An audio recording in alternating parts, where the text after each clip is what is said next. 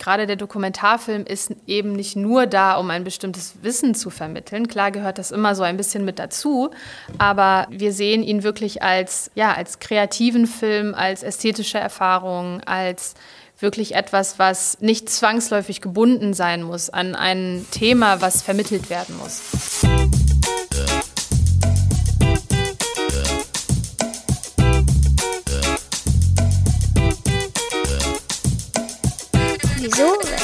Warum? Der Podcast über Kindermedien.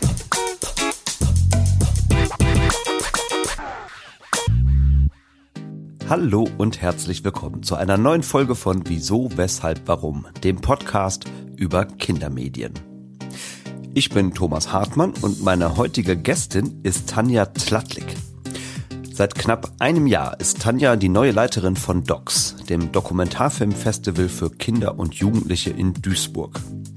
Hervorgegangen aus der Duisburger Filmwoche ist Docs in mehr als 20 Jahren längst zu einer festen Größe in der deutschen Festivallandschaft geworden.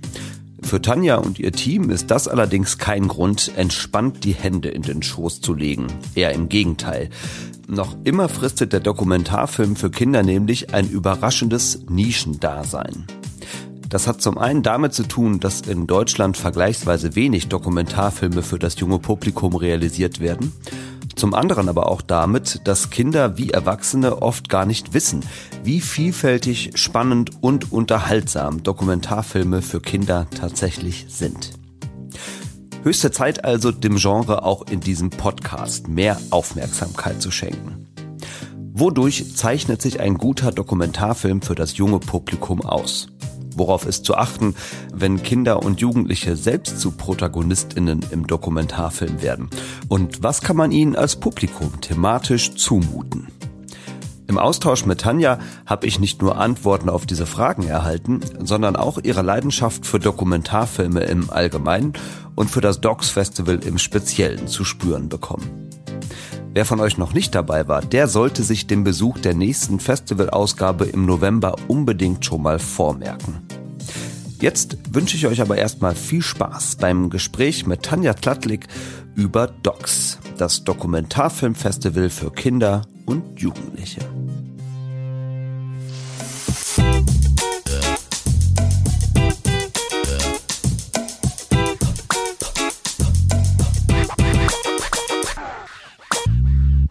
Tanja, schön, dass du dabei bist heute bei Wieso, Weshalb, Warum. Hallo. Ja, hallo, schön, dass ich da sein darf. Ich freue mich sehr. Du bist ja seit letztem Jahr die neue Leiterin vom Docs Festival in Duisburg. Demzufolge sprechen wir zwei heute über ein sehr spezifisches filmisches Genre, nämlich über den Dokumentarfilm und zwar noch spezifischer über den Dokumentarfilm für Kinder und Jugendliche. Und dein erstes Festival in deiner neuen Rolle als Leiterin liegt ja jetzt schon einige Monate zurück. Im November letztes Jahr hat das stattgefunden. Wahrscheinlich steckst du inzwischen schon wieder mittendrin in den Vorbereitungen für den nächsten Jahrgang. Aber lass uns mal am Anfang einen klitzekleinen Blick zurückwerfen. Mit welchen Gefühlen guckst du denn eigentlich so auf deine erste Ausgabe in deiner neuen Rolle als Festivalleiterin? Ja, ich muss sagen, es ist ein bisschen so, dass ich dem immer noch hinterherhinke eigentlich. Also die Eindrücke ähm, habe ich, glaube ich, noch alle gar nicht so richtig verarbeiten können, weil natürlich gerade bei so einem Festival in einer ganz anderen Rolle, ich habe das Festival jetzt schon länger gemacht als Orgaleitung, aber das ist natürlich noch mal was ganz anderes. Und ähm, was mich aber sehr freut, das ist dann natürlich auch, wenn man so Pressespiegel zusammenstellt, wenn man noch im Nachgang mit den FilmemacherInnen spricht, wenn man mit den Besuchern des Festivals da ist, also quasi, wenn man dann auch ganz, ganz viel Positives hört, dann ähm, freut einen das sehr und man weiß dann auch, dass das Festival erfolgreich war, dass es geschätzt ist und ähm, dass sich auch so ein paar Dinge, die man vielleicht anders gemacht hat, dass die auch ganz gut ankamen. Also ähm, ja, total viel Zufriedenheit. Man war natürlich dann auch erstmal, hat sich eine kleine Auszeit genommen und ähm, hat ein bisschen Urlaub gemacht, äh, was natürlich dann auch sehr nötig war.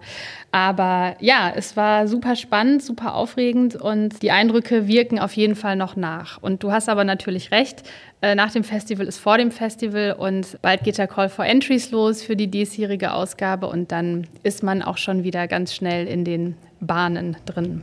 Ja, insofern haben wir vielleicht heute ja einen guten Zeitpunkt erwischt, so ein bisschen zwischen den Jahren, wenn man möchte, oder zwischen den beiden Ausgaben. Und äh, damit auch die richtige Ruhe und Entspanntheit, um dann wirklich vielleicht ein bisschen allgemeiner heute über den Dokumentarfilm für Kinder sprechen zu können. Aber zum Einstieg gucken wir beide erstmal noch gar nicht so sehr auf den Dokumentarfilm, sondern ein kleines bisschen auf dich als Person. Du hast eben gerade schon gesagt, du hast ja auch schon eine Geschichte in diesem Festival, auch darüber können wir vielleicht ein bisschen sprechen, aber wir setzen erstmal noch etwas früher an nämlich wie bei allen GästInnen dieses Podcasts bei deiner eigenen Kindheit, bei deiner eigenen Mediensozialisation und auch ein bisschen bei deiner Berufsbiografie und der Frage, was dich dann eigentlich zu diesem Festival und in diese Rolle als Leiterin geführt hat.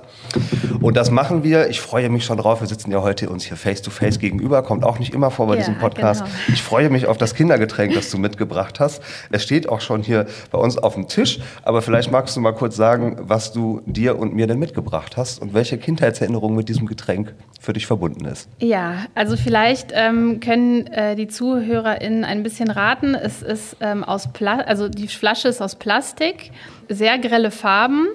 Äh, sehr, sehr süß, ähm, gibt es in verschiedenen Geschmacksrichtungen und ähm, es gibt einen Drehverschluss, den man betätigen muss, damit man dieses ähm, Getränk zu sich nehmen kann.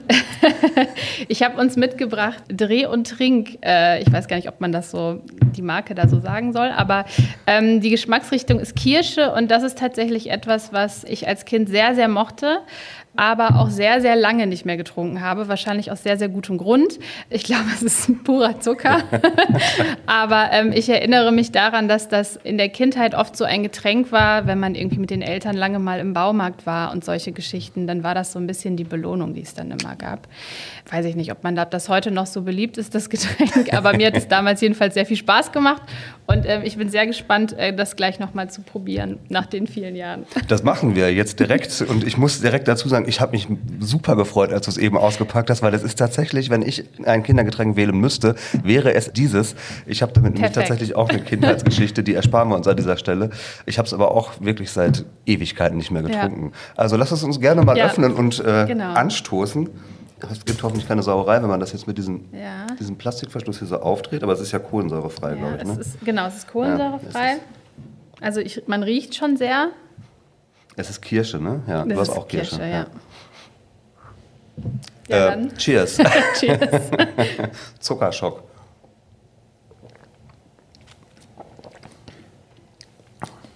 Ich schmecke jetzt nicht so viel Kirsche, ehrlich gesagt. Aber dieses Squeezen ist irgendwie schön. Es, kommt, mhm. es ist so ein bisschen wie aus so, einer, aus so einem Fläschchen trinken oder so. Ich erinnere mich mhm. auch sofort daran, dass man sich manchmal auch geschnitten hat an dem, mhm. an dem Plastik. Ja, Vielleicht ist es deswegen auch heute nicht mehr so angesagt, weil das so gefährlich ist für Kinder, nicht ja, nur vom aber, Inhalt. Aber die Flasche hat sich im Groben nicht verändert, Nein. weil ich habe zwischenzeitlich auch gedacht, da muss es doch mal so ein Rebranding oder so gegeben haben. Aber die sind sich so ihrer, ich weiß auch nicht, ob das dann für Kinder so das ansprechend ist wegen der Farbe. Also vielleicht hat sich das so bewährt, ich weiß es nicht. Aber sie sieht auf jeden Fall gar nicht anders aus. vielleicht wird es auch nur aus Nostalgiegründen für Menschen wie uns noch verkauft mhm. und Kinder interessiert es überhaupt nicht mehr oder so. Das kann natürlich ja. auch sein, ja. Gut, aber genug Product Placement an dieser Stelle. Ähm, mhm. Schön, dass du das mitgebracht hast, aber dann erzähl doch vielleicht auch noch mal ein bisschen mehr. Du hast schon gerade gesagt, im Baumarkt und so als Belohnung gab es das, aber gibt es noch so andere spezifische Erinnerungen, die du mit diesem Getränk für dich verknüpfst, die möglicherweise sogar auch was mit deinem Medienkonsum als Kind zu tun haben? Ähm, nee, das hatte wirklich schon so einen Event-Charakter, dieses Getränk. Also das gab es nicht jeden Tag. Ähm, das habe ich jetzt nicht irgendwie getrunken als irgendwie vor dem Fernseher. Aber ähm, das war aber auch so ein typisches Kindergeburtstagsgetränk. Also ähm, das war immer sehr mit so einem Event-Charakter. Man ist irgendwie gerade draußen und ähm, es gibt mal so ein Special-Getränk. Okay. Das, ähm, das verbinde ich sehr damit, ja. Dann lass uns äh, trotzdem mal aber auch, vielleicht auch jenseits dieser Getränkeerinnerung, über deine Mediensozialisation mal sprechen. Also mit welchen Medien du dich denn eigentlich in deiner Kindheit so beschäftigt hast. Hatten mhm. die auch schon was mit Dokumentarfilmen tatsächlich zu tun?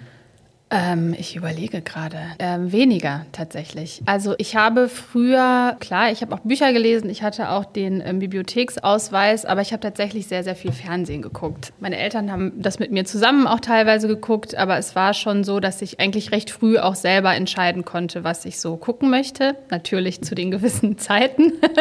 Abends ging das dann nicht mehr.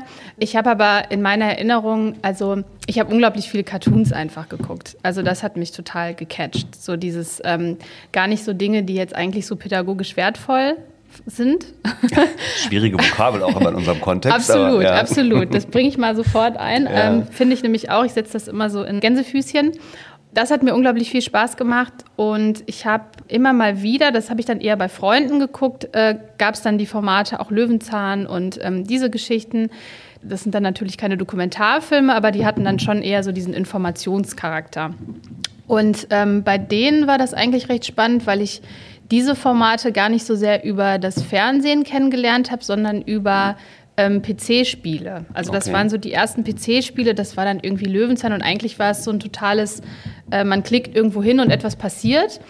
Und das, äh, da war dann das Thema die Kartoffel. Und das weiß ich noch, dass ich das ewig lange ähm, gespielt habe. Also ich weiß unglaublich viel über die Kartoffel und wo die, wo die herkommt.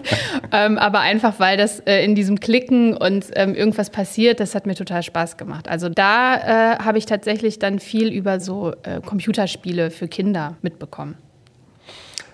Dann verknüpfen wir das jetzt mal so ein bisschen mit deiner Berufsbiografie und gucken mal, wie sich das zusammengeführt hat, dass du dann in diesem Bereich von Dokumentarfilm für Kinder gelandet bist. Also du hast studiert Film und audiovisuelle Medien und bist in dieser Zeit deines Studiums ganz schön viel rumgekommen, habe ich gesehen. Mhm. Also du hast in Bochum studiert, in Paris, in Montreal, in Amsterdam, einiges gesehen von der Welt.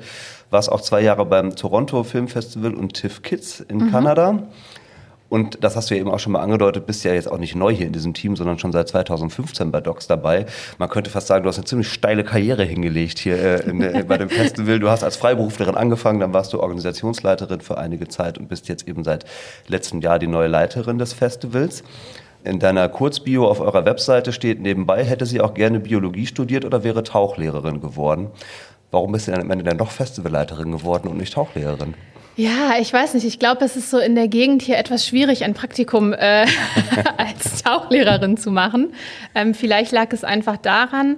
Vielleicht fange ich so ein bisschen früher an. Ich habe ähm, genau in Bochum den ähm, Bachelor erst gemacht in Medienwissenschaften und Theaterwissenschaften. Dann wollte ich eigentlich eher in den Theaterbereich gehen, das weiß ich noch.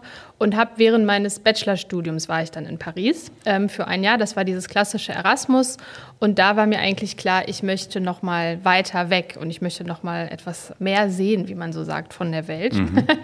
und habe aber schon während äh, meines Bachelorstudiums, das ist da eigentlich schon die erste Verbindung zu Docs, habe ich als Teil meiner ähm, Bachelor, meiner mündlichen Bachelorprüfung, habe da was über den Kinder- und Jugendfilm gemacht und kam dann auf Docs. Also ich hatte da arbeitstechnisch noch gar nichts damit zu tun, aber ich habe mich da schon so ein bisschen als Projekt damit befasst in dieser Prüfung, in der es eben darum geht, Kindern und Jugendlichen ein anderes Angebot zu machen als jetzt der typische äh, Spielfilm. Das war damals auch am Institut gar nicht so groß überhaupt Thema. Ich weiß auch nicht, ob sich das geändert hat. Es gab mal einen wissenschaftlichen Mitarbeiter, der ähm, viel über die Rezeption von Kindern und Jugendlichen auf diese Filme gemacht hat. Aber ähm, ja, das war damals noch gar nicht so richtig das Thema. Und habe dann aber in meiner äh, Bachelor Arbeit über die Kindheitsdarstellung in der Serie Mad Men geschrieben. Also mhm. Also das hat sich dann so ein bisschen als ein Interessenschwerpunkt rausgearbeitet, den ich dann aber im Masterstudium erstmal nicht weiter verfolgt habe. Da war ich dann erst in Montreal und dann in Amsterdam. Ähm, ehrlicherweise war es, glaube ich, so, dass ich lange überlegt habe, ob ich überhaupt ein Masterstudium mache. Und das hat mich dann halt schon gecatcht mit den Auslandserfahrungen. Und genau, habe dann aber nach dem ähm, nach dem Studium, beziehungsweise ich hab, war dann noch länger eingeschrieben, ich habe die Masterarbeit etwas später abgegeben und habe dann ein Praktikum bei Docs gemacht. Also eigentlich auch so ganz, ganz klassisch. Immer wieder äh, ist, ist, das Thema ist, hier. Es ja. ist wirklich so, es ja. ist wirklich so.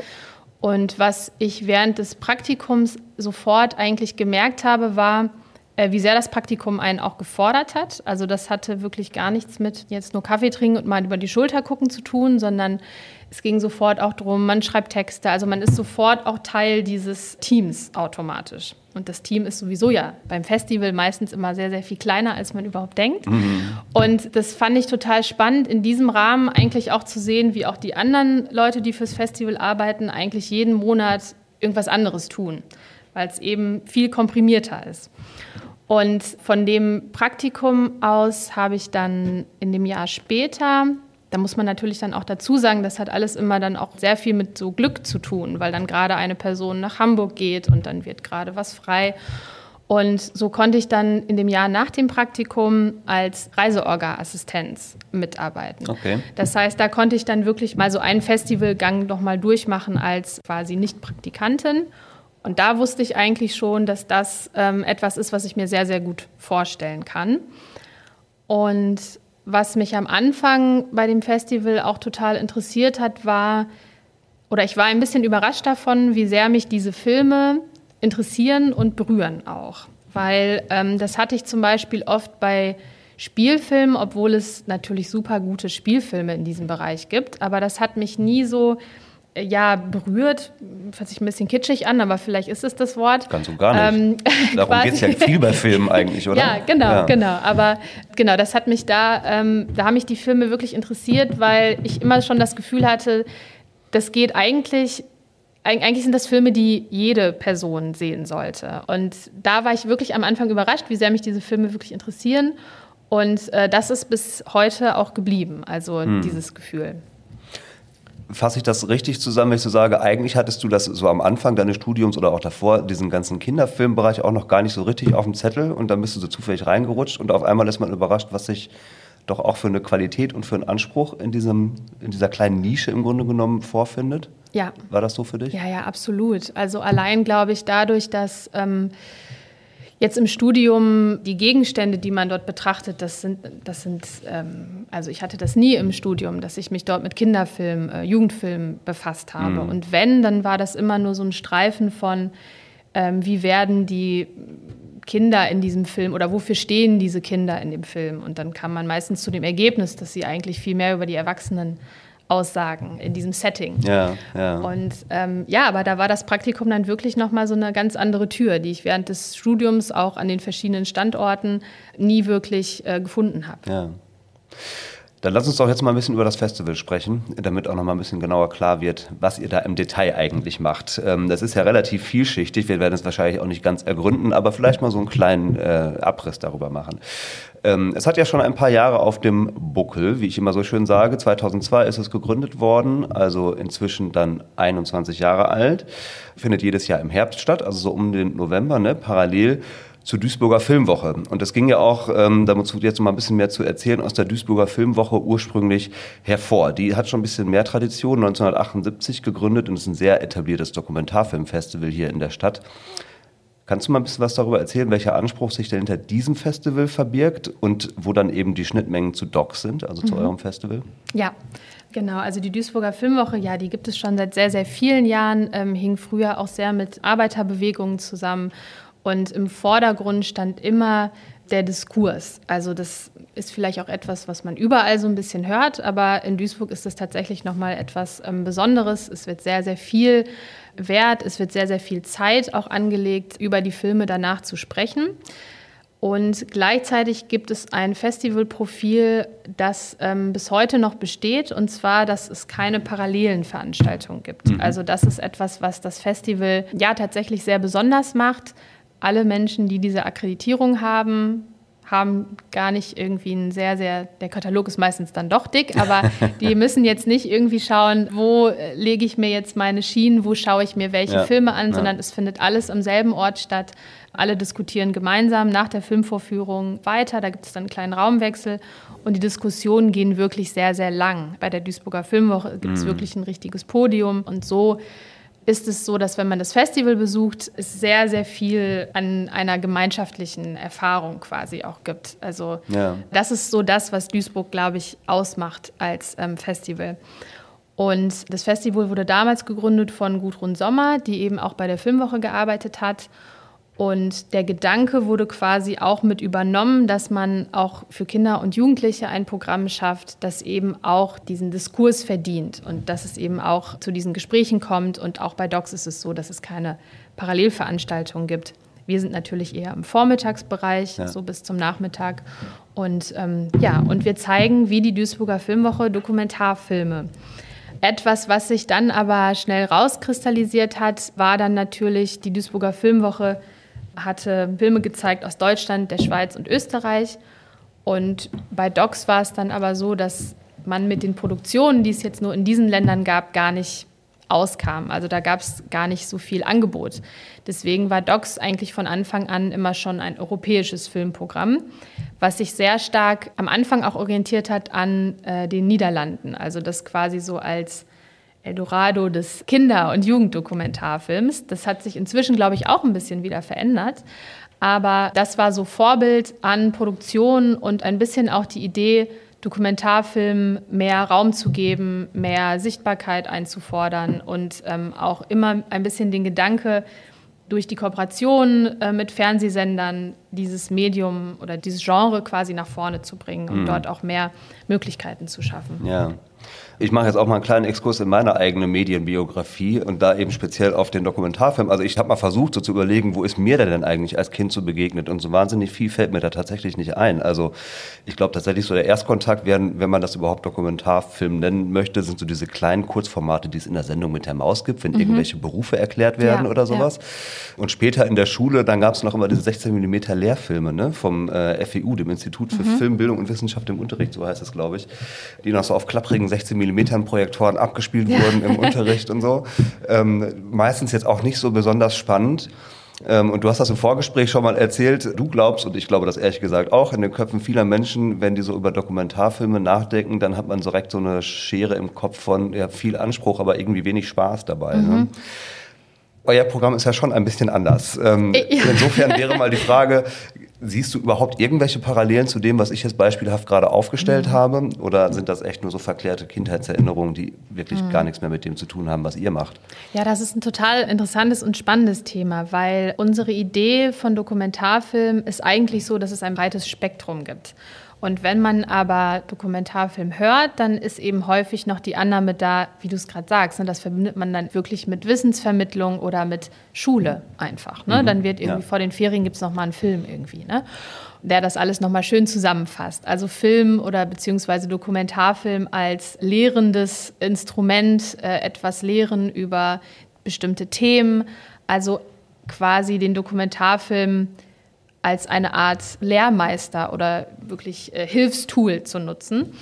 Diese Annahme gibt es immer noch. Das merken wir auch oft, wenn wir jetzt äh, Projekte haben mit Kindern und Jugendlichen wenn sie einen Film schauen, dass dann manchmal so der Kommentar kommt, ja, aber da habe ich jetzt gar nicht alles über das Thema erfahren. Oder da gibt es ja. doch eigentlich noch viel mehr Infos dazu und ja. die wurden mir jetzt gar nicht präsentiert. Liegt vielleicht auch so ein bisschen an den Sehgewohnheiten, wenn man jetzt, gerade bei Netflix gibt es ja jetzt ganz viele Dokus auch, die bestimmte Themen einfach aufarbeiten mit mhm. ganz vielen Grafiken und das wird dann so eingespielt. Das heißt, das sind so Voreinnahmen von älteren, aber auch von jüngeren Generationen, was Dokumentarfilm ist.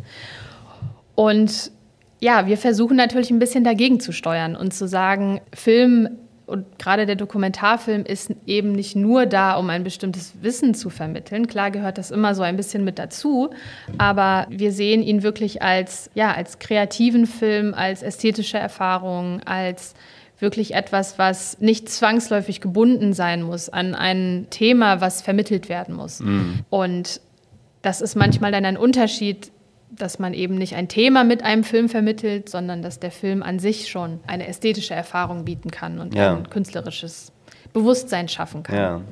Ich bin in der Vorbereitung auf unser Gespräch auf ein schon etwas älteres Interview mit der Gudrun Sommer, du hast sie eben gerade schon angesprochen, mhm. ähm, gestoßen. Also die hat ja das Festival gegründet. Genau. Und das Interview ist von 2004. Ich würde mal gerne einen Satz daraus zitieren, ja, dass wir den mal abgleichen, welche Gültigkeit der eigentlich heute noch hat. Mhm.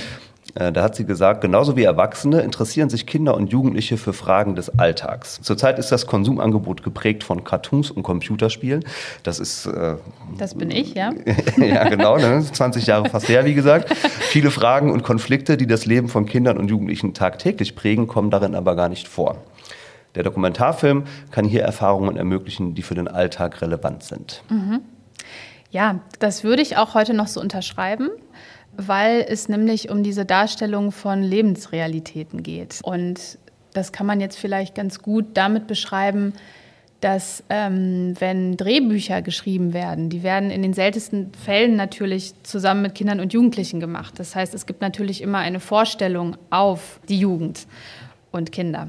Und in dem Moment, wenn Dokumentarfilme aber, die natürlich auch in gewissen Maßen Dinge verdichten, Dinge mhm. aus einer bestimmten Perspektive sehen. Das ähm, die Realität ist immer noch die Realität und wenn die Kamera drauf ist, ist das natürlich immer noch ein bisschen was anderes. Mhm. Aber ähm, Natürlich ist es da aber so, dass ähm, Kinder und Jugendliche direkt sprechen und direkt ähm, von ihren Lebensrealitäten erzählen. Und da schwingt unglaublich viel mit. Also allein dieses, wie sehen die Zimmer aus, wie sehen die Räume aus, in denen sich die ähm, Jugendlichen bewegen. Das ist etwas, was mit transportiert wird und eben mit dazu beiträgt, dass eine Lebensrealität möglichst breit dargestellt werden kann.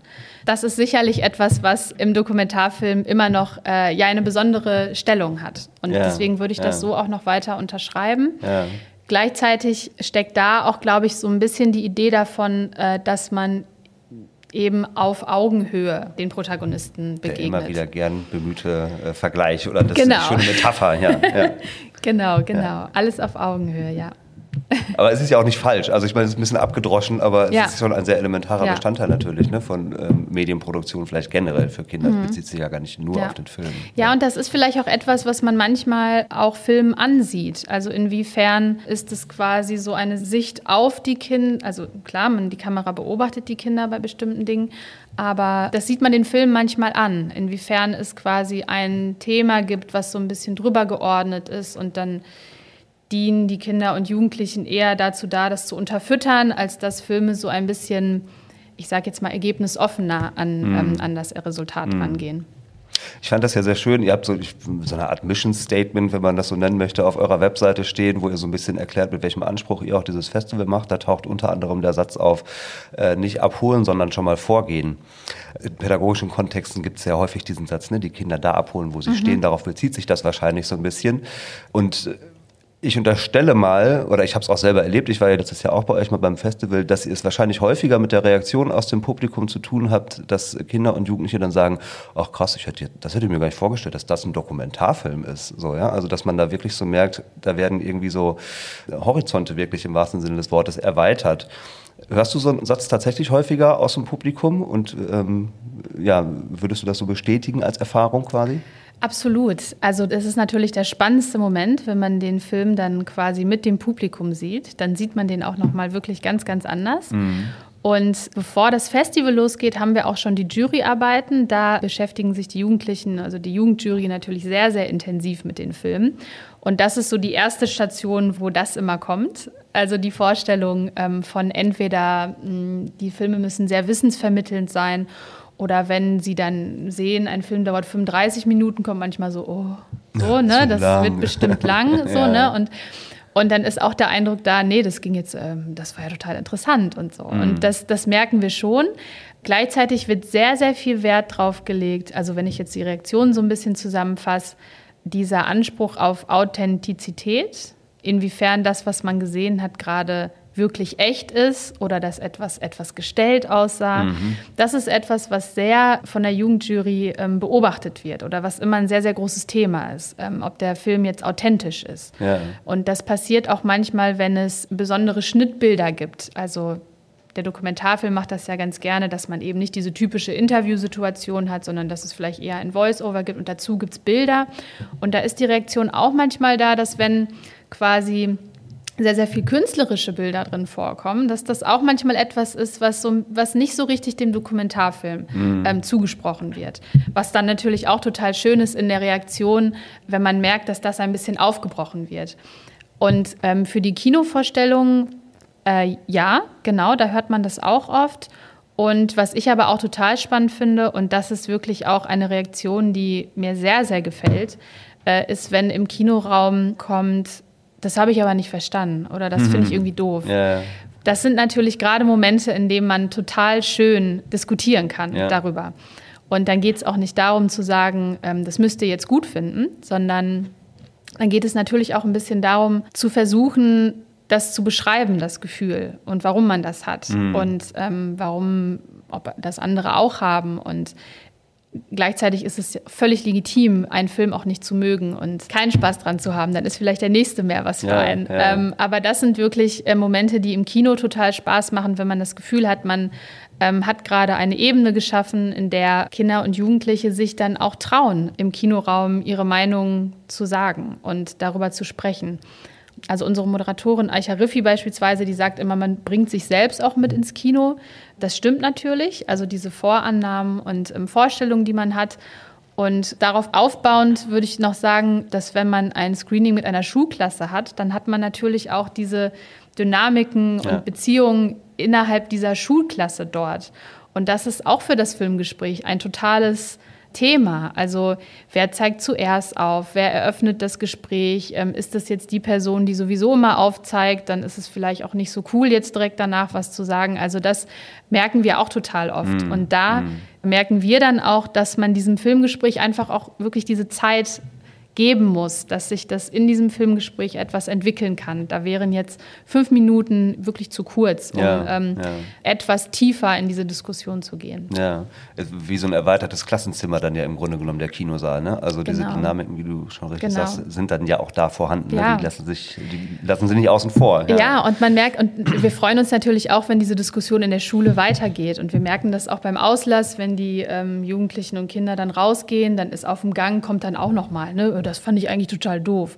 Was man jetzt dann vielleicht nicht so im Kinoraum sagt. Klar, aber das ja, ist, ja. Ähm, ja. das ist schön zu wissen, dass diese Diskussion dann einfach noch so fortgeführt wird. Und ähm, ja, und klar, gerade wenn Filmschaffende dabei sind, ist das natürlich nochmal so ein ganz anderes Element oder wenn Protagonisten oder Protagonistinnen da sind, die dann eben auch jugendlich sind oder die auch Kinder sind, da bin ich wirklich auch jedes Mal sehr, sehr angetan davon, mit wie viel Respekt denen begegnet wird. Also das sind ja dann auch wirklich Du hast das gerade angesprochen ähm, beim Dokumentarfilm. Es gibt schon ja auch oft dann Themen oder ich sag mal Probleme in Anführungsstrichen, mhm. äh, die etwas behandelt werden. Und das sind natürlich dann ganz intime Einblicke in äh, die Privatsphären der Protagonistin.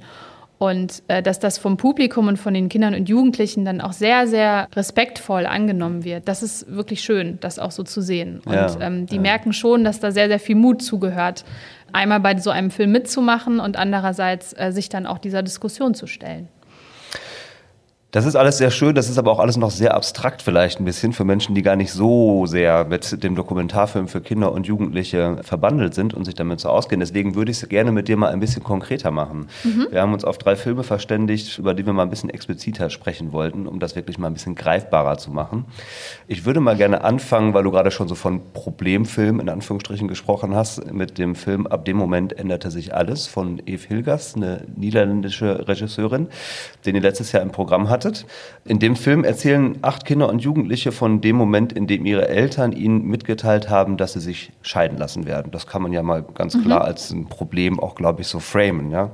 Und äh, die Eve Hilgers, die Regisseurin, tut das aber auch in einem sehr speziellen Setting, also in seiner sehr cleanen Studiokulisse, die komplett weiß ist. Da sind zwar ein paar Requisiten drin, aber auch die sind eigentlich mhm. alle weiß und es wird nur sehr detailgetreu, basierend auf den Erzählungen der Kinder quasi auch was hinzugefügt, sodass diese Erinnerungen der Kinder dadurch auch so ein bisschen lebendig lebendiger werden.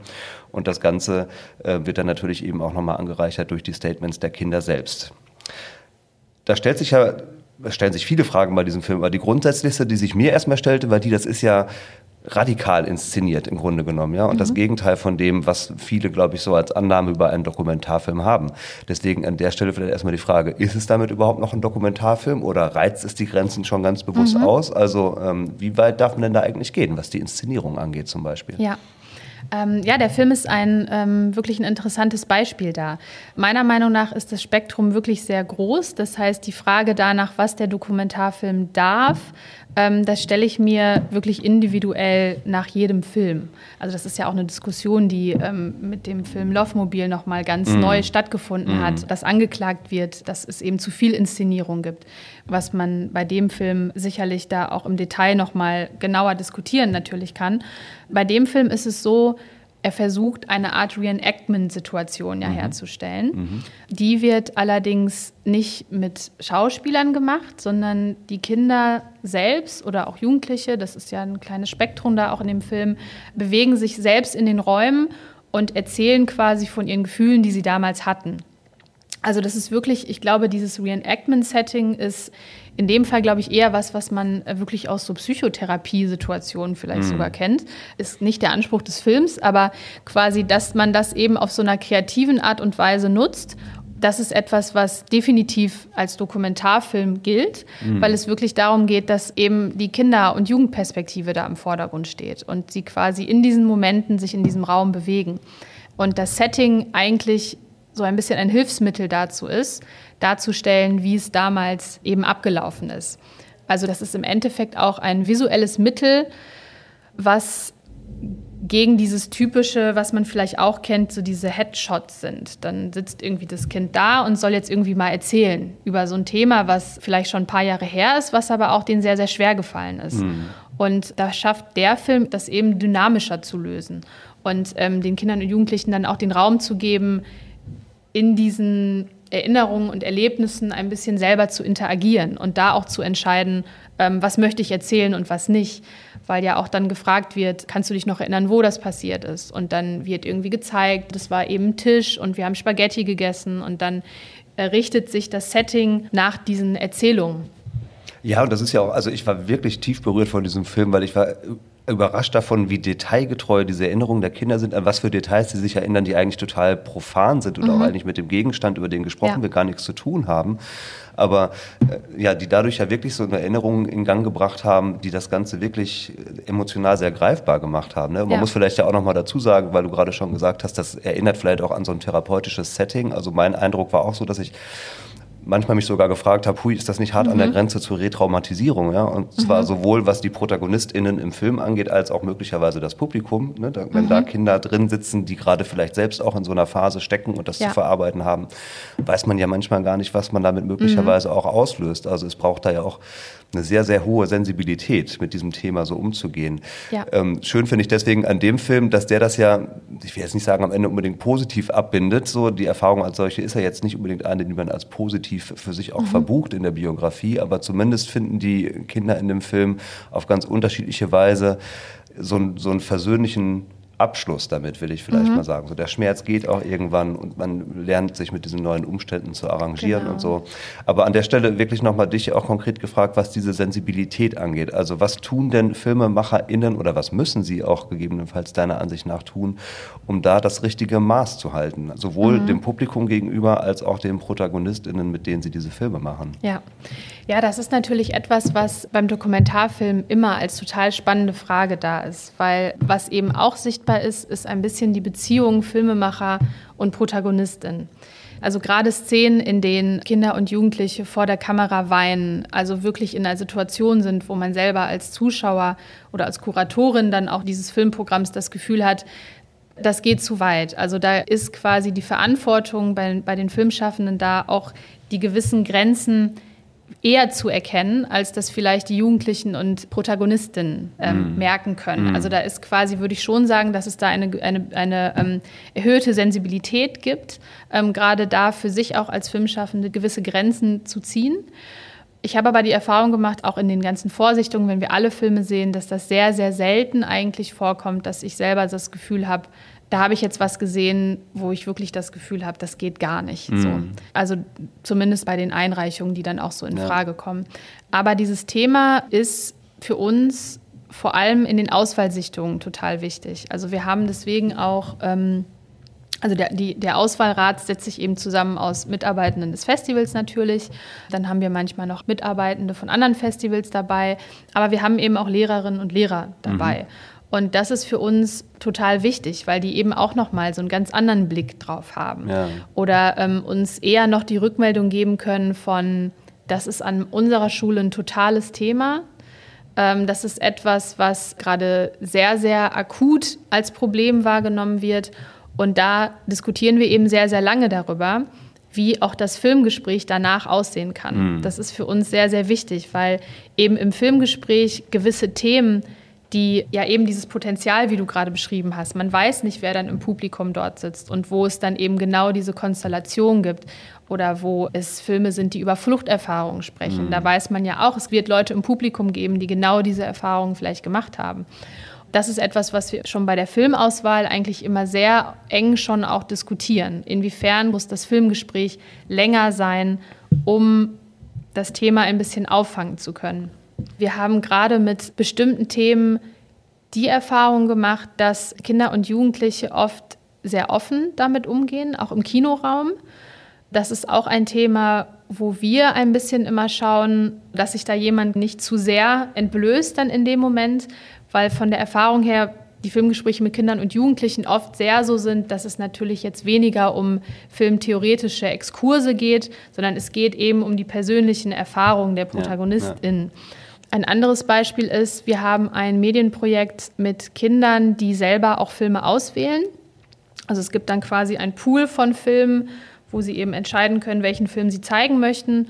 Und da passiert es gerade oft so, dass das, wenn das ähm, Filme sind, die sehr nah an der Lebensrealität sind, dass das dann auch ein Wunsch ist davon, hey, das ist ein bisschen auch meine Geschichte. Ich möchte, dass das gesehen wird und ich äh, kann mich damit identifizieren. Und ähm, davon sollte es mehr geben, weil man davon nicht so viel hört. Ja. Das sind Momente, wo wir dann oft denken, hm, ist das, also in der Auswahl vorher, soll man, also kann man das so zeigen? Ist das etwas, worüber wir reden? Aber dann habe ich oft das Gefühl, dass gerade Kinder und Jugendliche oft ein gutes Verständnis davon haben, dass sie in den herkömmlichen Kindermedien oft nicht ganz repräsentiert werden. Ja. Und dass der Wunsch quasi ja. dahinter steckt, hey, das ist eine Geschichte, mit der kann ich mich identifizieren. Die Protagonisten leben ähnlich wie ich. Das sieht alles so ähnlich aus wie gerade bei mir, dass da der Wunsch auch nach einer Repräsentation da ist, die vielleicht noch nicht vollständig da ist. Da baut sich die Brücke zu der Alltäglichkeit im Grunde genommen, oder? Von der wir vorhin dann gesprochen haben. Ne? Ja.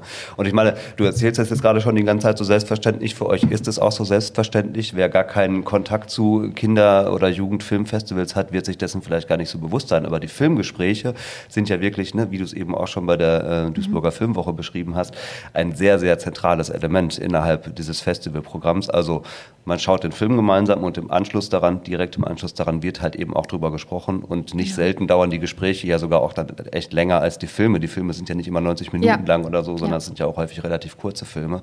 Genau. Ähm, das muss man da vielleicht wirklich so zum Kontext nochmal dazu sagen. Ja? Also das ist ja wirklich ein elementarer Bestandteil. Ja, schön. Ähm, lass uns mal auf einen zweiten Film schauen, ähm, der in dem Sinne vielleicht etwas weniger problemzentriert ist, mhm. ähm, aber nicht weniger zauberhaft, äh, mhm. sage ich jetzt mal ganz äh, subjektiv. Äh, Objektivität schaffe ich in diesem Fall hier, glaube ich, nicht. Ich habe auch ein bisschen meine Favorites rausgesucht. Die Schule am Meer heißt der Film von, oh Gott, der Name, Solveig Mel Melkerain heißt sie so? Melkaden? Würde ich sagen, ja. Ja, okay. Alles klar. Eine äh, norwegische Filmemacherin, richtig? Hab genau. genau. Ja. Der Film porträtiert die beiden Erstklässlerinnen Torwin und Tilde, die in so einer sehr kleinen, gemütlichen Schule auf dem Land eben in, in Norwegen äh, sind und die besuchen. Ähm, und diese Schule wird aber geschlossen. Und dieser Prozess der Schulschließung, inklusive des, wir gehen zu einer neuen Schule und wir verabschieden uns auch von mhm. unseren alten Räumen und wir, wir, sind mit Ängsten konfrontiert, was wird dieser neue Ort für uns bringen, da sind ganz neue Menschen. Alles, was halt eben zu diesem Prozess mhm. dazugehört, porträtiert dieser Film. Auch vergleichsweise lang, geht durch knappe halbe Stunde mhm, auch genau. oder so. Ne? Und eben das sind Erstklässlerinnen, also sehr, sehr junge Protagonistinnen. Und äh, das ist wirklich zauberhaft, wie nah dieser Film denen kommt und wie viel Raum er denen auch gibt, einfach alles, was an Gefühlen so da ist, auch zum Ausdruck zu bringen. Mhm. Ähm, ich will da jetzt gar nicht so viel von schwärmen. Vielleicht erzählst du erstmal, was dich und euch als Team an ja. dem Film dann so begeistert hat und warum ihr den ins Programm genommen habt. Mhm. Also ähm, zunächst ist der Film formal wirklich toll, weil mittellange Filme bzw. lange Filme für Kinder und Jugendliche immer noch recht rar sind. Das hängt oft auch damit zusammen, dass dann gesagt wird, ja, dann ist die Aufmerksamkeitsspanne ähm, nicht da. Das heißt, der hat uns dahingehend schon mal beeindruckt, dass der wirklich mit sehr, sehr jungen Protagonistinnen arbeitet, wie du sagst, erste, zweite Klasse und auch eine Länge hat, um dem Ganzen mehr Tiefe zu geben. Also wir tauchen ja so ein bisschen auch in die Welt ein. Es gibt so Zeitsprünge ein bisschen, wenn die Kinder dann nochmal in das alte Schulgebäude gehen und dann sich über überlegen, was jetzt dort passiert. Mhm. Dann gibt es parallel so ein bisschen die Geschichte, die, ähm, deswegen ist es eigentlich auch ein sehr guter Familienfilm, finde ich, weil natürlich auch so diese politische Message dahinter steht, wir können nicht jegliche Schulen schließen und ähm, was passiert dann? Die Leute müssen alle ihre Heimaten verlassen mhm. und dürfen da, können da nicht mehr wohnen. Diese Message schwingt da auch mit und ähm, auch das ist eigentlich ganz schön gemacht, weil quasi die Kinder dann die Zeitung in der Hand haben und dann diese abstrakten ähm, Headlines durchlesen. Und ähm, man aber aus deren Perspektive sieht, was das bedeutet und was das eben für ähm, Umbrüche sind äh, in so ganz frühen ähm, Altersgruppen Ja. und äh, mit wie viel Schmerz das eben zusammenhängt, dass Bezugspersonen einfach wegfallen. Und da sieht man eben, dass auch sehr, sehr junge Kinder eigentlich schon sehr gut verstehen, ähm, was, was, was gerade passiert. Wir haben im Zuge der Filmauswahl für den Film aber tatsächlich auch besprochen, ab welchem Alter man das zeigen kann. Da war dann tatsächlich so die Stimmen, sechs Jahre ist vielleicht etwas zu früh, weil diese große Problematik vielleicht noch nicht verstanden wird, dass diese Zeitsprünge vielleicht etwas verwirrend sind. Wir haben uns aber dann dafür entschieden und ähm, finde ich auch richtig zu sagen, dass wir den ab sechs zeigen, also wirklich schon ab einer jungen Altersgruppe, weil eben der Anspruch gar nicht sein muss, dass im Detail das sagen wir jetzt wieder mal Problem als Problem völlig erfasst wird, weil der Film einfach noch so viel mehr macht und eben eine sehr tolle visuelle Atmosphäre schafft. Ähm, wir lernen eben den Norden Norwegens kennen. Wir sehen Kinder beim Spielen, beim ähm, Geräusche machen. Also der Film bietet einfach auch sehr, sehr viel künstlerisch an, das in den Altersgruppen auch wirklich dann sehr, sehr schwer zu finden ist in Produktionen. Dass wirklich gesagt wird, hey, wir machen jetzt mal eine halbe Stunde. Und auch wenn es vielleicht gar nicht die angedachte Zielgruppe war ab sechs, ähm, haben wir den eben auch ab sechs gezeigt, um wirklich auch dieses Angebot mal zu machen. Und das kam super an. Ja, die Frage nach dem richtigen Alter für diesen Film hat sich mir durchaus auch gestellt. Und also man landet ja zwangsläufig bei der Frage, es wäre ja ein bisschen absurd, ihn irgendwie ab, weiß ich jetzt nicht, acht oder zehn oder so zu machen, wo doch die ProtagonistInnen im Film selbst dieses Alter Mhm. Ja. haben. Ja? Also sie sind halt Ja. eben sechs oder sieben Jahre alt. Genau. Ähm, insofern, da sind wir wieder bei dieser Augenhöhe. Ne? Mehr Augenhöhe geht dann ja im Grunde genommen nicht, dass man wirklich auch Gleichaltrige Mhm. Ja. in dem Film sieht. Ja. Funktioniert auch nach meinem Verständnis tatsächlich ganz gut. Und- ist verbunden aber für mich auch noch mit der Frage, ähm, und zwar sowohl was das Publikum angeht, als auch was die ProtagonistInnen im Film angeht. Werden die womöglich einfach, also werden Kinder als ProtagonistInnen und als Publikum da auch vielleicht einfach unterschätzt von uns Erwachsenen? Also, dass sie einfach schon zu viel mehr in der Lage sind, sowohl was das Aufnehmen von Inhalten angeht und auch von komplexen Inhalten, als auch Durchaus. aber was ihre Rolle als Protagonistin eben angeht in so einem Ja. Film. Schon, ja, ja, oder? du, durch, durchaus, genau. Also das ist auch dieses, ne, dieses, äh, dieser Spruch, den wir auch gerade hatten mit dem Abholen. Ne? Also Ja. man will ja nicht abholen und genau dort hinterlassen, wo, also Mhm. genau dann wieder zurückbringen, sondern ähm, auch wirklich, äh, ja, fordern. Klar, nicht überfordern, aber auch was Neues wirklich anbieten Mhm. können. Und ähm, alles andere ist dann aber auch langweilig, wenn Ja. man es wenn es eben nicht macht. Genau. Ja, und der Film, ähm, genau, der Film schafft das sehr gut. Und was du gerade auch noch mit der Augenhöhe gesagt hast, das macht der Film nämlich auch toll, weil ähm, das ist auch etwas, was den Film oder das vielleicht ähm, Reportagen, sage ich jetzt mal, über diese Themen davon unterscheidet, ist eben, dass dort eben nicht Erwachsene sprechen. Also sprechen wirklich die Kinder und Jugendlichen von diesem Thema. Man hat am Anfang mal so eine Einblendung vielleicht, aber es bleibt dabei. Es wird jetzt nicht, ähm, weiß ich nicht, ähm, der Schulrat nochmal dazu befragt. Das könnte der Film ja auch wollen, dass man fragt, hey, warum ist das überhaupt so? Oder verantwortet euch mal für diese Entscheidung. Und es bleibt aber wirklich bei der gelebten Erfahrung dieser Kinder und Jugendlichen. Wir picken uns mal noch einen dritten Film raus. Ja, sehr gern. Äh, und das ist der Film Nest von, oh Gott, jetzt wird es den Namen schon wieder schwierig. Mal. Palmason. Danke, du hast das schon häufiger ausgesprochen, genau. Ein isländischer Regisseur, auch ein wirklich sehr besonderer Film. Äh, Mal kurz, ihm, beschreib du ihn doch mal. Ich beschreibe jetzt mal gar nicht. Wie würdest du diesen Film Ja. zusammenfassen? Ähm, der Film ist eine, ähm, der Film arbeitet mit einer Kameraeinstellung. Wir sehen immer dasselbe Bild. Es ist auf Filmmaterial gefilmt. Das Format ist 4 zu 3 und der Film geht knapp 20, 22 Minuten.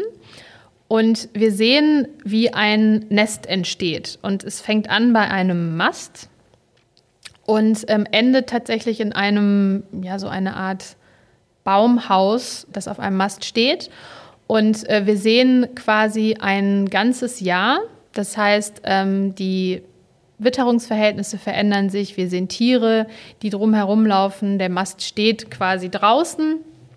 Und wir sehen aber auch in unterschiedlichen Einstellungen, wie Kinder mit diesem Mast interagieren oder mit äh, Dingen, die drumherum passieren, interagieren. Das sind die drei Kinder von dem Regisseur, Genau, glaube ich. Ne? genau. Ja. Das sind die Kinder des Regisseurs und das Ganze ist in der Pandemiezeit entstanden als quasi gemeinsames Projekt.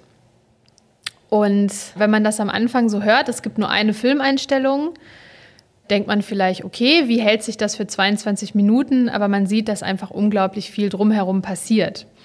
Und dieser Film ist wirklich sehr, sehr spannend, weil er nochmal wirklich so eine ganz andere ästhetische Erfahrung einem gibt.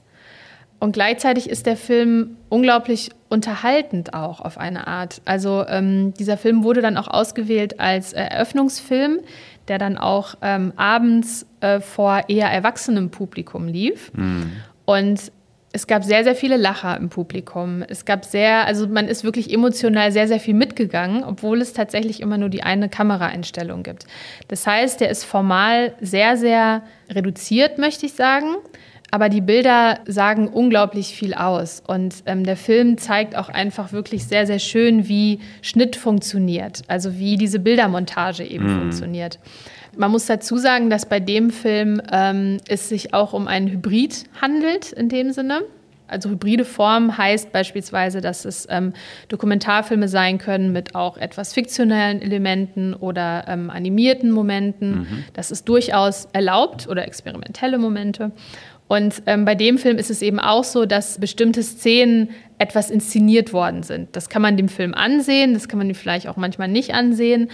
Aber was bleibt, ist natürlich diese gefilmte Umgebung und diese Veränderung der Jahreszeiten. Und ja, es ist dann am Ende quasi durch äh, viele Schnitte wird ähm, eine Geschichte erzählt und es wird erzählt, wie dieses Nest aufgebaut wird. Ja, total experimenteller Zugang ja eigentlich. Ne? Also speziell jetzt auch nochmal, äh, eben wenn man wieder an das Publikum Kinder und Jugendliche vor allen Dingen denkt. Für Erwachsene mag das, die mögen da vielleicht schon eher einen Zugang zu haben. Aber so ein Film eben in einem Programm für Kinder und Jugendliche aufzunehmen, ist ja schon vergleichsweise mutig, würde ich mal sagen. Aber auch da war es ja so, du hast das gerade schon ein bisschen so beschrieben, dass die erstaunlich konzentriert bei der Stange geblieben mhm. sind. Es gibt auch so, ich will jetzt nicht spoilern, aber es gibt auch einen durchaus elementaren Spannungsmoment in ja. diesem Film, der jetzt auch nicht direkt aufgelöst wird. Vielleicht funktioniert das auch deswegen nochmal so gut, weil mhm. gerade dadurch, glaube ich, Kinder ja. nochmal so dranbleiben. Genau, es gibt so einen dramaturgischen Bogen auch. Ja, ja. ja. Du hast das so ein Stück weit vielleicht schon beantwortet, aber ich frage das trotzdem nochmal so zugespitzt. Was spricht denn dafür, so einen experimentellen Film, also in seiner formalen Ausgestaltung vor allem so experimentell in ein Programm für Kinder und Jugendliche aufzunehmen? Ja, ähm, klar, es ist ein ganz anderer äh, Moment und man wird natürlich auch, ähm, das haben wir dann also selbst auch im Kino gemerkt, dass das natürlich ein Film ist, den man im Kino sehen muss. Also das ist ein absoluter Film, dem die Kinoatmosphäre total gut tut. Das ist kein Film, den man sich ähm, auf dem Handy anguckt. Man mm. wird sich wahrscheinlich auch gar nicht die Zeit nehmen, ähm, da reinzuschauen. Da ist der tatsächlich aus formalen Gründen wirklich etwas Besonderes. Und wir haben in der Jugendjury, das war auch interessant, weil der von manchen, also der hat nicht den finalen Preis gewonnen, aber für manche war das der absolute Lieblingsfilm. Mhm. Und da war auch sofort ähm, die haben, also jetzt, ich, ich sage das quasi aus deren Sicht, ähm, weil die das ganz gut beschreiben auch, warum wir diesen Film zeigen, ähm, nämlich genau diese Reaktion, die sie hatten, dieses äh, alles ist super schnell, alles ist super schnell geschnitten, alles muss irgendwie äh, vier Minuten sein, sonst guckt es keiner an, oder noch weniger sogar. Und bei dem Film nimmt man sich die Zeit und es wurde so ein bisschen das Gefühl von einer Entschleunigung auch so erzählt. Also in mhm. einer Zeit, wo ganz viel passiert, wo vieles so ungewiss ist, nimmt der Film sich wirklich die Zeit so ganz reduziert bei einem Mast zu beginnen und am Ende entsteht was Schönes draus und man hat natürlich auch diese dramaturgischen Momente dort drin. Aber da war die Reaktion eben, ja, dass das etwas ist, was man vorher einfach noch nie gesehen hat. Und das beschreibt genau das, was wir zeigen möchten. Ja. Und da hat man eben auch wieder diesen Moment von, ähm, was kann man Kindern und Jugendlichen zutrauen? Ja. Was kann ja. man denen zeigen? Und wenn man diesen Film jetzt pitchen würde, weiß ich nicht, ob die Reaktion wäre, das müssen wir unbedingt tun, sondern da wäre wahrscheinlich, hey, wir brauchen doch das und das und eh zu lang und irgendwie da passiert ja. nicht viel und wir brauchen noch mal eine Schrift drüber gelegt.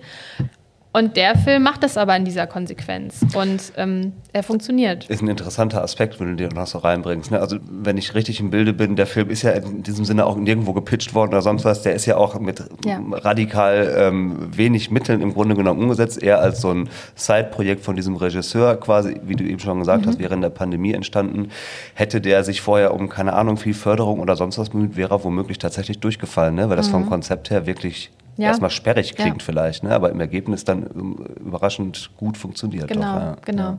Man muss auch dazu sagen, dass der Film, ähm, also der lief beispielsweise auch bei der Berlinale, da lief der in der Special Section. Also ähm, ich, bei der Berlinale ist das eh ein anderes Profil, das ähm, die ähm, äh, in der Generationensektion, die wird ja auch nochmal anders ähm, definiert, aber ähm, das ist auch ein Film, der gar nicht ähm, unbedingt auf Kinder- und Jugendfestivals oder in Kinder- und Jugendsparten lief. Genau, das kann man vielleicht noch so da, dazu sagen. Und das ist ja auch immer so die Fragestellung oder das, was wir oft so mitbekommen oder oft diskutieren. Das war jetzt in dem Fall nicht das Problem, aber das ist oft so, dass Regisseure vielleicht etwas überrascht davon sind, dass der Film jetzt bei einer Kinder- und Jugendsektion läuft, obwohl er eigentlich gar nicht so intendiert war, äh, dort zu laufen. Und ähm, manchmal muss man das auch ein bisschen Überzeugungsleistung dann leisten, warum das äh, quasi dann in einem Kinder- und Jugendfilm läuft, ähm, weil es da oft leider auch noch ähm, manchmal das Stigma gibt, ähm, ja, wenn mein Film jetzt auf einem Kinder- und Jugendfestival läuft, dann bekommt er irgendwie das Label und das möchte ich nicht. Ach so, Ähm, seitens der Filmschaffenden dann Genau, quasi. oder Hm. Produktionsfirmen. Ja, also das, ja. ähm, das passiert sehr selten, aber manchmal ist es tatsächlich so, dass das Thema ist. In den, in den Fällen, in denen das passiert, ist die Reaktion dann aber total positiv oder dass dann eben gesagt wird, hey, den habe ich gar nicht für Kinder und Jugendliche gemacht, aber ich und gerade das Filmgespräch hat mir irgendwie gezeigt, dass das totales Thema ist. Aber das ist ein bisschen vielleicht auch das, was ich gerade mit der ähm, Unisituation beschrieben habe. Es ist einfach dort gar nicht Thema. Und deswegen weiß ich auch gar nicht, inwiefern das jetzt zum Beispiel auf Filmhochschulen oder sowas ähm, ein besonderes Thema ist. Ich glaube, das, ja. Da sind wir beim Anliegen, beim grundlegenden Anliegen eurer Arbeit, ja auch unserer Arbeit im KJF und ganz grundsätzlich wahrscheinlich aller Leute, die in diesem Kindermedienbereich tätig sind, ne, da mit ein paar Vorurteilen vielleicht auch mal aufzuräumen. Also wenn Ja. ein Film irgendwie gebrandmarkt wäre, dadurch, dass er bei einem Kinder- und Jugendfilmfestival Ja. läuft, ist, ist ja eigentlich absurd. Ne? Man äh, Absolut. müsste es viel mehr als eine Art von Ehrung verstehen, ohne jetzt unsere Ja. Arbeit irgendwie zu weit Ja, ja, emporheben absolut, zu wollen. Aber da absolut. herrschen einfach, da gibt es seltsame Narrative einfach so, ne, mit denen ein bisschen aufgeräumt werden muss. Ja. das stimmt, ja. Das bringt mich zu einer nächsten Frage. Wir gehen mal weg von den Filmen und schauen noch mal ein bisschen auf die Rahmenbedingungen eures Festivals. Und wenn du jetzt gerade schon davon sprichst, Filme, die äh, vielleicht gar nicht intendiert sind als Kinder- oder Jugendfilm, sondern vielleicht eher als Film für Erwachsene, das führt mich zwangsläufig zu dem Thema des Generationendialogs, ähm, den ihr ja auch mit eurem Festival jetzt ein bisschen mehr noch mal quasi in, in, in Gang zu bringen versucht. Ähm, hängt eben auch eng zusammen mit der Geschichte des Festivals, über die wir eben schon gesprochen haben. Also es ist in der Duisburger Filmwoche entstanden. Docs und Duisburger Filmwoche finden auch parallel statt. Und ähm, vielleicht ist es jetzt auch ein günstiger Zufall, könnte man sagen, dass die Duisburger Filmwoche äh, eben auch einen neuen Leiter hat seit dem letzten Jahr, Alexander Scholz. Und äh, wenn ich das richtig verstanden habe, versteht ihr beide ja auch diese Festivals wieder ein bisschen mehr als Partnerfestivals und wollt ganz gezielt auch das Publikum Ja. beider Festivals wieder ein bisschen zusammenführen. Vielleicht mal ein, zu- zum Einstieg dazu gefragt. Ist das das richtige Anliegen eigentlich für ein Kinder- und Jugendfilmfestival, ganz gezielt den Generationendialog auch zu forcieren? Das ist eine spannende Frage, die ich ähm, tatsächlich so beantworte, dass ich ein bisschen noch aushole äh, vorher. Ja. Das Spannende bei Docs ist, dass es nicht als Sektion wahrgenommen wird eines anderen Festivals. Und das hing wirklich auch lange damit zusammen, dass man sich in gewisser Weise, kann man sagen, auch von der Duisburger Filmwoche etwas abgegrenzt hat, sein eigenes Publikum gesucht hat, ähm, das Profil nochmal geschärft hat, dass man eben europäische Filme zeigt beispielsweise. Und ich denke, dass das richtig war, damit Docs eben diesen Stellenwert überhaupt bekommt oder überhaupt wahrgenommen wird als eigenständiges äh, Kinder- und Jugendfestival. Es gab ja dann auch immer zwei getrennte Leitungen. Das war dann 2019, fiel das mal zusammen mit einer Doppelleitung. Und so wie es jetzt ist, dass nämlich die beiden Festivals eigenständige Leitungen haben, ist es für uns total schön, weil wir unsere eigenen Festivals am besten vertreten können in einer eigenständigen Leitung und uns aber jetzt quasi fragen, wo sind denn Momente, an denen diese beiden Festivals etwas zusammenrücken können? Also wo sind Momente, die wir selber spannend finden? Wir beschäftigen uns beide mit dem Dokumentarfilm, wir beschäftigen uns beide mit Diskursen nach den Filmen, wir beschäftigen uns beide damit, über Filme zu sprechen. Und da war es letztes Jahr total interessant zu schauen, wo können wir Punkte finden, an denen wir zusammenarbeiten können. Daraus ist entstanden eine gemeinsame Konferenz zum Thema Filmvermittlung. Daraus ist entstanden, dass wir die Filme online ähm, zusammen zeigen. Also sowohl Docs und Filmwoche sind auf einer Plattform, dass man sie eben dort online schauen kann. Daraus ist entstanden ein gemeinsames Filmprogramm, in dem wir eben mit Schülerinnen und Schülern und dem Publikum der Filmwoche einen Film zusammenschauen und besprechen. Wir haben ein gemeinsames Motto gehabt, das wir mit zwei unterschiedlichen Designs gemacht haben. Und das ist tatsächlich noch ein Prozess, der auch noch ergebnisoffen ist, würde ich sagen, weil sich natürlich die Frage stellt, warum sollte man das Publikum mischen? Ist es überhaupt sinnvoll? Wem dient das vielleicht? Was hängt damit zusammen? Und das ist etwas, was wir tatsächlich total spannend fanden, sowas mal auszuprobieren, weil wir das in der Form auch noch nicht so wirklich gekannt haben. Und die Rückmeldungen waren dann auch wirklich so, dass äh, die Schüler und Schülerinnen dann auch gesagt haben, hm, wir haben in der Filmdiskussion jetzt auch Perspektiven nochmal mitbekommen, die wir vorher noch nicht so richtig kannten bei ähm, anderen Docs-Veranstaltungen.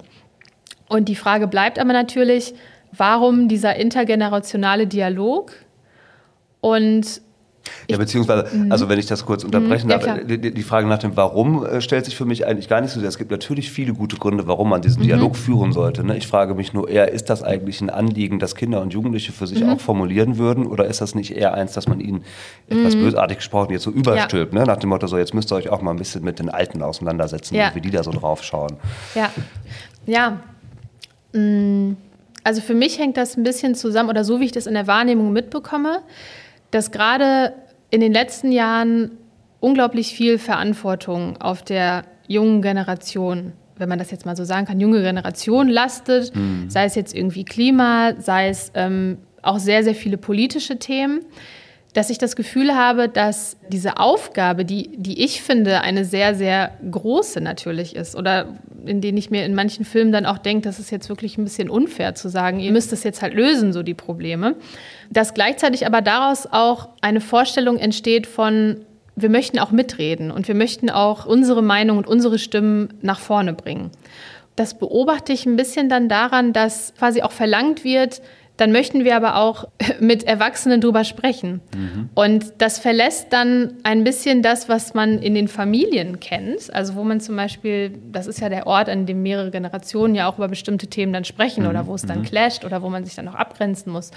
Und da ist es eigentlich spannend, einen Raum zu schaffen im Rahmen eines Filmfestivals, wo dann gesagt wird, hey, wir reden jetzt gerade über Themen wie Rassismus, Nachhaltigkeit, Klima und das machen wir nicht unter uns Jugendlichen, sondern wir machen das mit einem Publikum, das quasi aus mehreren Generationen besteht. Und diesen Raum zumindest zu schaffen, finde ich wichtig und finde ich in dem Sinne dann auch richtig. Und ja, aber das ist interessant mit der, mh, weil klar, es steckt natürlich so ein bisschen diese Vorstellung, Mhm. Wir, wir, müssen und können das wahrscheinlich auch nicht abschließend ergründen, ja. so, ne? aber es ist so, äh, es ist eben eine Frage, die mich mhm. persönlich auch beschäftigt, ja. so letztendlich. Und das, äh, also aus meiner Erwachsenenperspektive finde ich auch, ja, super, mhm. ja, wenn, wenn man das hinkriegt, dass Ältere und Jüngere da miteinander mhm. wirklich ins Gespräch kommen. Und äh, ich erlebe das auch häufiger als wirklich schöne Momente. Aber für mich bleibt die Frage halt wirklich oft, wessen Anliegen wird denn da originär mhm. eigentlich bedient oder bestenfalls erfüllt. Aber du hast ja auch selber gesagt, das ist für euch ja auch ein Experiment und auch ja. noch ein offener Prozess ja, ja. und so. Insofern ähm, müssen wir das an dieser Stelle mhm. gar nicht unbedingt abschließend klären.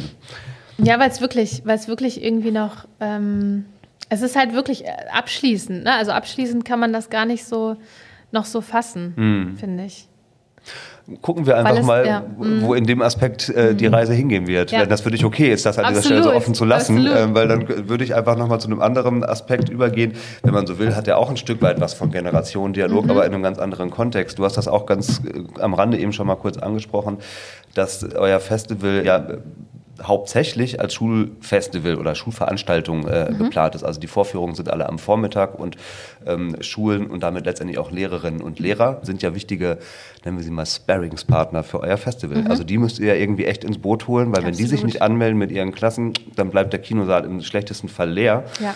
Wie erlebst du denn Lehrerinnen und Lehrer ganz speziell in dieser Rolle? Also sind sie tatsächlich gute Sparringspartner und äh, rennt ihr mit eurem Angebot bei denen offene Türen ein oder müsst ihr viel? Überzeugungsarbeit leisten?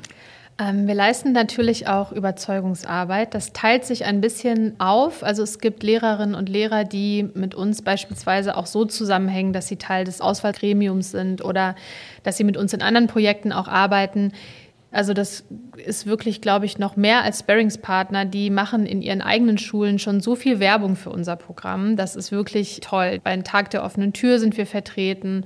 Die schreiben selber mit ihren Schulklassen ähm, über unsere Themen, über unsere Filmabende also es gibt ein paar Lehrer und Lehrerinnen, die das wirklich sehr, sehr toll machen und äh, denen wir sehr, sehr dankbar sind, dass sie wirklich auch diese extra Zeit, muss man ja sagen, mhm. das ist ja nichts, was der Lehrplan vorsieht, diese Räume zu schaffen und den Schülern und Schülerinnen das zu ermöglichen. Andererseits ist es wirklich oft auch ganz, ganz harte Akquisearbeit. Also wir versenden per E-Mail Reminder, wir versenden auch unser Filmprogramm nochmal, wo alles aufgelistet ist. Und am Ende sind die Kinos meistens voll, das, das ist so.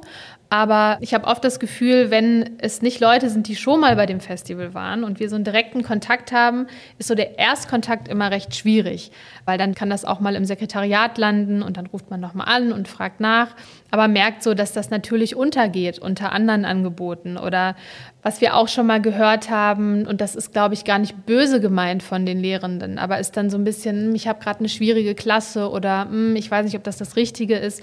Da ist dann, glaube ich, auch oft so dieses, ich weiß nicht, ob ein Dokumentarfilmfestival quasi das Richtige mm, ist, weil ja, dann auch so die Annahme besteht, oh Gott, ähm, ne, die müssen dann irgendwie was da vortragen und sich besonders ausdrücken oder so.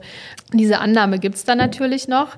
Wir haben letztes Jahr in der Akquise festgestellt, dass wir allein durch so organisatorische Hilfsmittel, sage ich mal, sehr, sehr viel mehr Schulen und sehr, sehr viel besser erreichen können. Das ist natürlich keine neue Erkenntnis gewesen, weil natürlich versuchen wir den ähm, Lehrern und Lehrerinnen den Besuch bei uns so einfach wie möglich zu machen oder dieses Paket so umfassend wie möglich anzubieten mit Begleitmaterial beispielsweise ja. und es gibt danach ein Filmgespräch.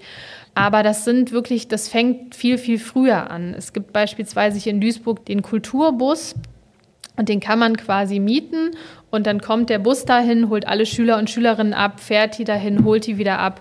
Und das ist etwas, was wir letztes Jahr ganz offensiv angeworben haben. Das ist auch etwas, was, glaube ich, gar nicht so bekannt war hier in der Stadt. Und wir mit der Schule- und Kulturkontaktstelle hier gesprochen haben, die auch total dankbar sind, dass wir das eben nutzen und anwerben, sodass es dieses Jahr wirklich auch so ein Festival-Shuttle Service jetzt wirklich ganz offiziell geben wird. Das kann man schon verraten.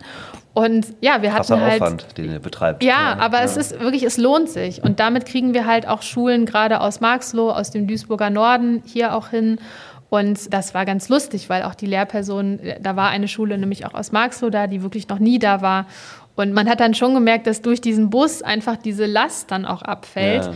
Ähm, ich muss nicht mit den Leuten lange in der U-Bahn fahren, ich muss nicht umsteigen oder so. Und das ist für uns auch dieses Verständnis von, dass wir versuchen, das zu tun im Rahmen der Möglichkeiten, um diesen Besuch an sich auch einfach zu machen und das zu ermöglichen. Und das ist etwas, was, ja, glaube ich, noch sehr, sehr wichtig ist. Weil wenn sowas mhm. dann mal etabliert ist oder wenn Leute bei uns waren und auch sehen, was das für positive also wir hören dann, also die Rückmeldung ist wirklich meistens so, dass die Lehrperson uns danach schreibt und sagt, die Gespräche gingen noch weiter in der Klasse und ähm, total toll, dass wir das mal erleben durften und mal was anderes und so. Und das, das ist natürlich etwas, was wir wissen, aber natürlich wollen wir das möglichst vielen Leuten auch anbieten. Und ja, das ist total schön, wenn das mhm. dann auch so angenommen wird. Und ja, wenn man dann auch so die ähm, Netzwerke innerhalb der Stadt eben gut nutzt. Ja, ist natürlich auch euer Vorteil, dass ihr als Festival an diesem Standort einfach etabliert seid so, ja. Ne? und ja. Ähm, ja da einfach genau. auch schon ein bisschen auf Ressourcen zurückgreifen könnt. Und mir kommt das die Floskel, die wir jetzt schon häufiger heute bemüht haben, nochmal in den Kopf.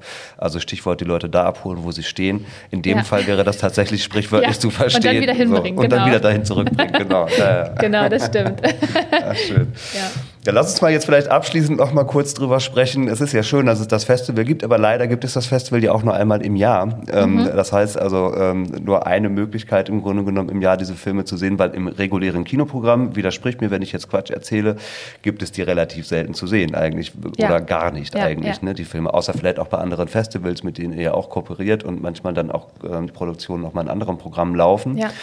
Aber prinzipiell muss man vielleicht mal festhalten, ist der Zugang zu solchen Produktionen, über die wir jetzt heute gesprochen haben, so übers Jahr verteilt, auch für den Privatkonsum, wenn man das so nennen will, schwierig, aber nicht unmöglich. Äh, deswegen mhm. muss man ja auch noch mal vielleicht ganz kurz benennen, ähm, wo Menschen, die diese Filme gerne sehen möchten oder einen Teil davon zumindest auch finden können. Und an der Stelle müssen wir noch mal ganz kurz über die Plattform Filmfriend sprechen. Ja. Sie war schon mal Thema hier im Podcast, weil der Horst-Peter Koll, der sich sehr intensiv um die Kinder- mhm. und Jugendfilmkollektion auf dieser Plattform kümmert, auch schon zu Gast war, mit dem habe ich auch drüber gesprochen. Also Filmfriend ist ein Streaming-Angebot, wie wir viele andere inzwischen auch kennen, ja, unterscheidet sich in der Haptik und äh, Benutzeroberfläche kaum von Netflix oder anderen Plattformen, äh, hat aber den wunderbaren Unterschied, dass es, ich will nicht sagen grundsätzlich für alle zugänglich ist, aber doch für die meisten, weil alle Menschen, die einen Bibliotheksausweis benutzen in Deutschland, können kostenfrei auf dieses Angebot zugreifen und haben da äh, Zugriff, naja, nicht auf ein irgendwie willkürlich oder unter kommerziellen Gesichtspunkten gutes Filmprogramm Zugriff, sondern auf ein wirklich gut kuratiert ist. Und auch da sind ja Filme von euch auch zu finden. Ne? Also willst du ja. da vielleicht mal kurz was zu sagen, was man da genau findet?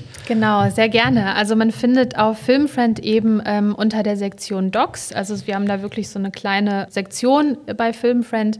Dort findet man Produktionen aus den letzten Jahren. Also da sind gar nicht die aktuellsten Filme drin, aber da sind eben Filme, bei denen ähm, wir das quasi gut so ausgehandelt haben, dass sie dort für eine längere Zeit auch zu sehen sind. Mhm.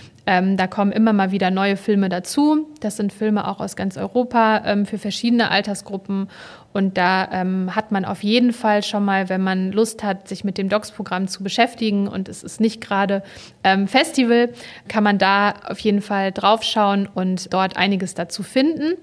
Darüber hinaus ist hier gerade in Duisburg, äh, wird, wird es auch die Möglichkeit geben, unterjährlich im Stapeltor Programme von Docs zu schauen. Also das ist etwas, was wir ähm, auf dem letzten Festival schon neu etabliert haben, dass wir quasi auch von Docs aus neben den Schulen eben auch eher ein Freizeitprogramm nochmal etablieren möchten, ähm, das für Jugendliche, junge Erwachsene, Familien aber auch ist, das dann auch mit bestimmten Aktionen einhergeht, dass wir das eben im Stapeltor machen und da kann man dann natürlich auf der Webseite immer schauen, was so der nächste Termin ist.